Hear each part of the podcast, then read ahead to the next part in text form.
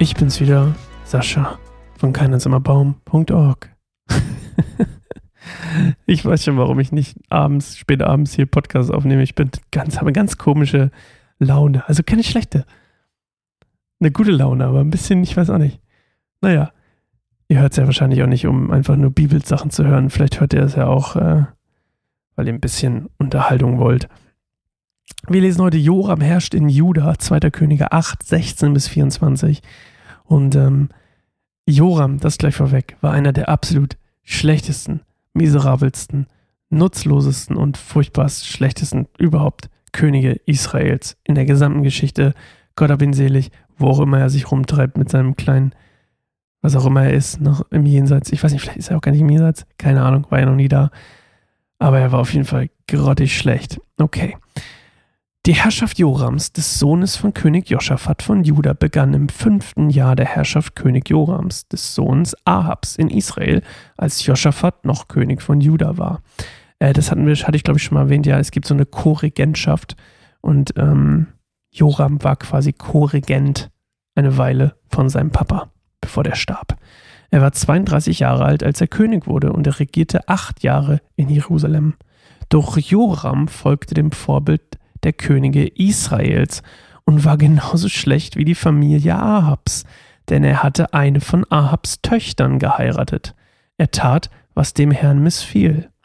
Dennoch wollte der Herr Juda nicht endgültig untergehen lassen, also das Haus Juda, äh, Quatsch, den Haus, das den Stamm, weil er einen Bund mit seinem Diener David geschlossen und ihm zugesagt hatte, dass seine Nachkommen für immer herrschen würden. Während Jorams Herrschaft lehnten sich die Edomiter gegen Juda auf und krönten einen eigenen König. Joram zog deshalb mit seinen Streitwagen gegen die Stadt Zair. Die Edomiter umzingelten ihn und seine, Wagenlen und seine Wagenlenker. In der Nacht aber schlug er die Edomiter, sodass sie alle flohen. Doch seither ist Edom von Juda unabhängig. Etwas zur gleichen Zeit fiel auch die Stadt Libna ab. Die übrigen Ereignisse während Jorams Herrschaft und seine Taten sind im Buch der Geschichte der Könige von Juda beschrieben. Als Joram starb, wurde er bei seinen Vorfahren in der Stadt Davids begraben. Nach ihm wurde sein Sohn Ahasja König. Und ihr merkt schon, Joram gibt es zweimal, Ahasja gibt es zweimal, ne? Ja. Auf jeden Fall, Joram heiratet. Ihr, ihr erinnert euch, wie unglaublich kacke Israel regiert wurde und dass Joschafat immer noch der war, der gesagt hat, so, nee, wir brauchen einen richtigen Propheten, wir müssen Gott auf Gottes Wort hören und Gott war immer gnädig zu Joschafat und hat ihn verschont, aber sein Sohn heiratet die Tochter aus Israel, also von denen, wo es nicht so gut läuft und anstatt auf seinen Vater zu hören, hört er lieber auf seine Frau, ähm, wie hieß sie nochmal? Ich habe es mir irgendwo aufgeschrieben, Atalia oder so? Atalia? Wo habe ich es mir aufgeschrieben? Da, Atalia. Das war die Tochter Ahabs. Und ähm, ja, alles geht den Bach runter.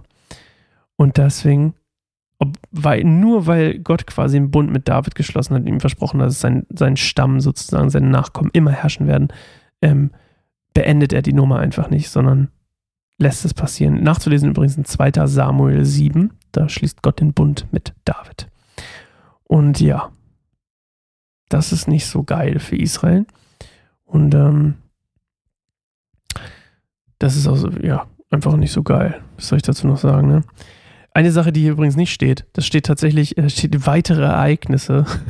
Ein Ereignis, das hier nicht aufgeführt wird, ist, dass Joram alle seine sechs Brüder ermordet. Das steht in 2. Chroniker 21, Chroniken 21.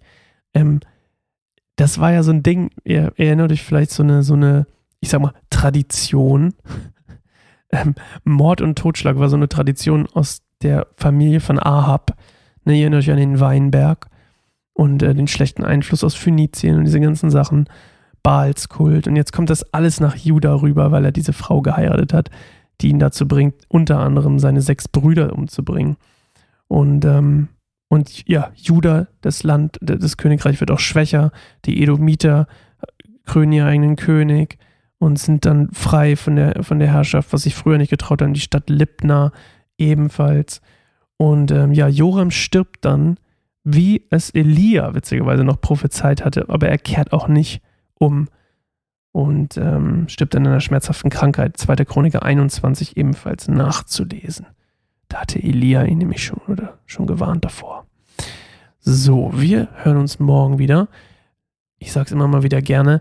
Wenn jemand von euch Bibel, eine Bibel oder mehrere braucht, dann meldet euch gerne bei mir. Wir sind unterstützt vom Mitteldeutschen Bibelwerk. Shoutout an der Stelle. Ähm, dann kriegt ihr gerne von mir NGÜs zugeschickt. Die bekommen wir immer. Und ähm, beziehungsweise das sind die, die wir gerade bekommen haben als letztes. Und ähm, dann könnte ich euch gerne welche per Post zuschicken natürlich.